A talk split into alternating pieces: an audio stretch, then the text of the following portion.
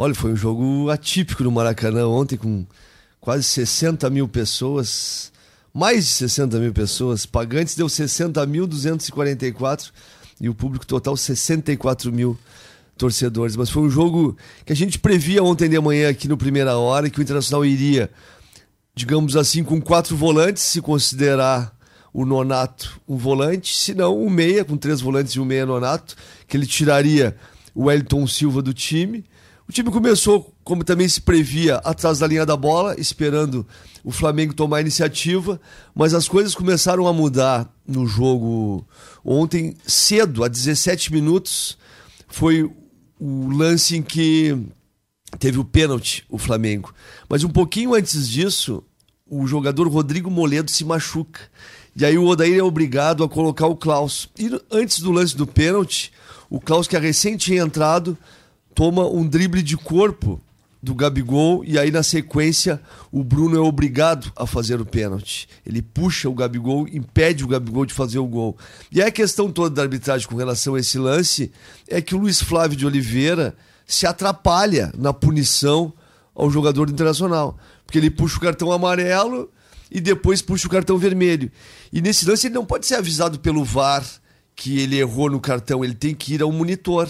Então, se foi uma iniciativa dele de ter visto que errou a cor do cartão, tudo bem, mas se foi no VAR que avisou ele que não poderia dar o amarelo, ele teria, deveria ter ido ao monitor. Mas o lance, realmente o lance do Bruno no Gabigol, é um lance de cartão vermelho, não é um lance de cartão amarelo, porque ele puxa o jogador. O lance em que é cometido o pênalti dentro da área com carrinho ou com tranco normal de jogo faltoso, o lance é para cartão amarelo. Mas quando é um puxão, quando é o jogador intercepta a bola que vai em direção ao gol com o braço, aí é cartão vermelho direto. E aí acertou a arbitragem, o Inter tomou o gol a 19, o gol de pênalti, e ficou com um jogador a menos.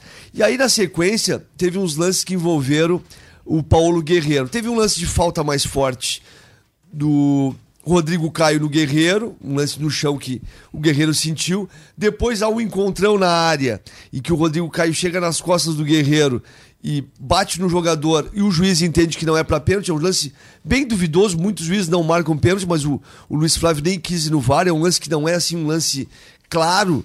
Pode até haver alguns juízes que marcam o pênalti, mas eu, eu vejo até que não foi pênalti e aí o Guerreiro ali começa a se irritar no jogo.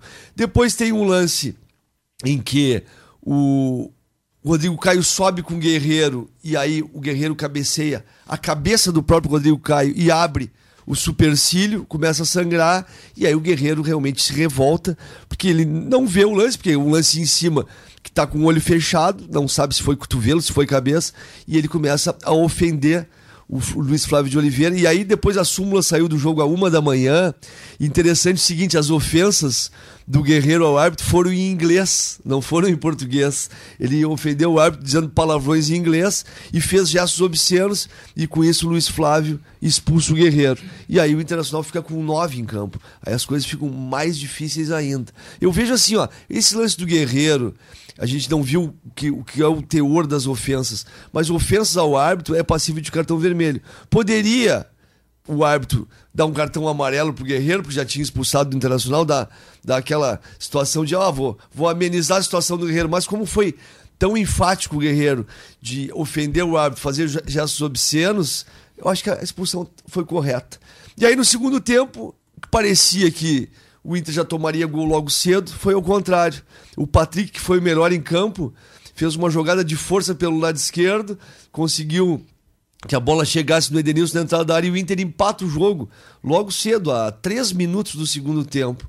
Claro, a gente sabia que esse gol cedo não era garantia de nada, até porque com dois jogadores a menos. O Flamengo que joga todo o tempo no campo adversário. Isso eu achei até um bom sinal pro jogo do Grêmio contra o Flamengo na próxima. No próximo dia 23, principalmente, que é no Maracanã, que o Flamengo propõe mais jogo. O Flamengo dá muito espaço pro adversário. E tu conseguindo encaixar contra-ataques em velocidade pelos lados do campo vai dificultar muito a vida do Flamengo. Claro que tem que ter a, a toda a situação defensiva, porque ele ataca muito, mas ele deixa muito espaço. E aí o Inter empata o jogo, mas depois fica só atrás da linha da bola, os jogadores extenuados, Porque com dois a menos, e o Flamengo depois consegue fazer mais dois, dois gols. Um gol com a Rascaeta de cabeça e depois fechou o placar com o Bruno Henrique 3 a 1 Olha, tudo que aconteceu no jogo, com a situação de duas expulsões, saiu barato, né? Saiu uma situação barata porque o Flamengo atacou o tempo inteiro e poderia ter sido pior. O Internacional leva de lição a questão toda do destempero do Guerreiro e o Guerreiro estava sendo muito vaiado também pela torcida. A torcida pegava muito no pé do Guerreiro. Isso aí começou também a somatizar com relação às reclamações e aí ele foi expulso naturalmente. Mas olha, o juiz, ao meu ver, acertou no pênalti, que foi um pênalti que o Bruno puxou realmente o jogador Gabigol. O cartão vermelho tá na regra, quando puxa ou a bola bate na mão interceptando um lance de pênalti de gol dentro da área, pênalti e expulsão.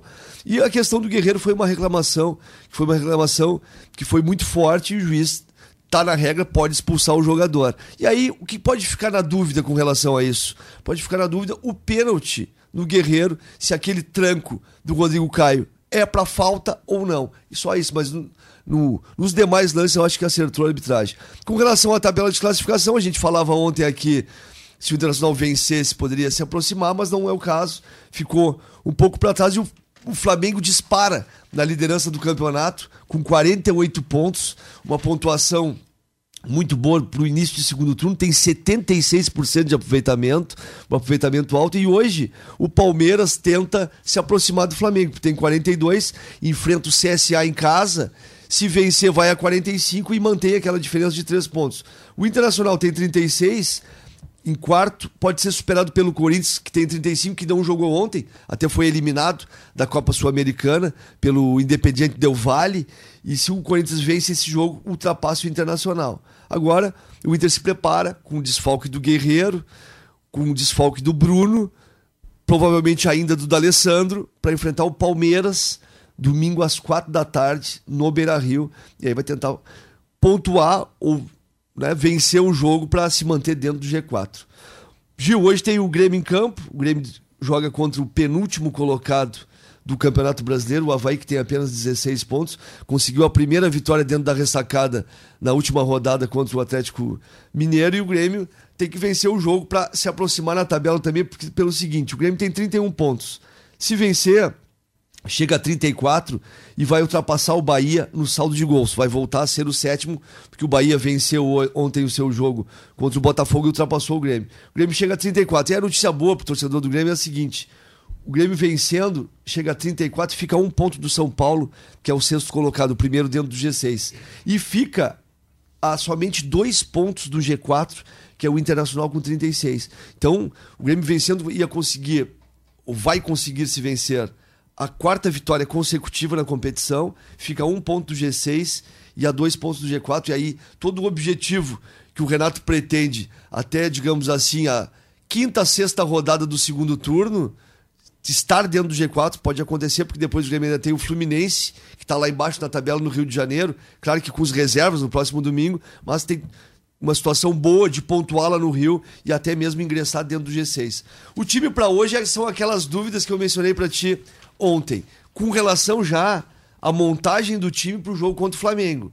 Porque o jogo de hoje é um jogo com adversário fraco, claro que tem que ter os cuidados, mas totalmente batível até, ao meu ver, com placar elástico. Mas o Renato tem que pensar no time que vai colocar em campo na quarta-feira. Claro, não passando isso para os jogadores, mas na cabeça dele. Por quê? Porque a dúvida maior, joga Léo Moura contra o Flamengo ou joga Galhardo? A situação toda que eu coloquei ontem. O Léo Moura, 41 anos, Faz 41 dias que não joga, não atua. O Galhardo é um jogador que falha muito na marcação.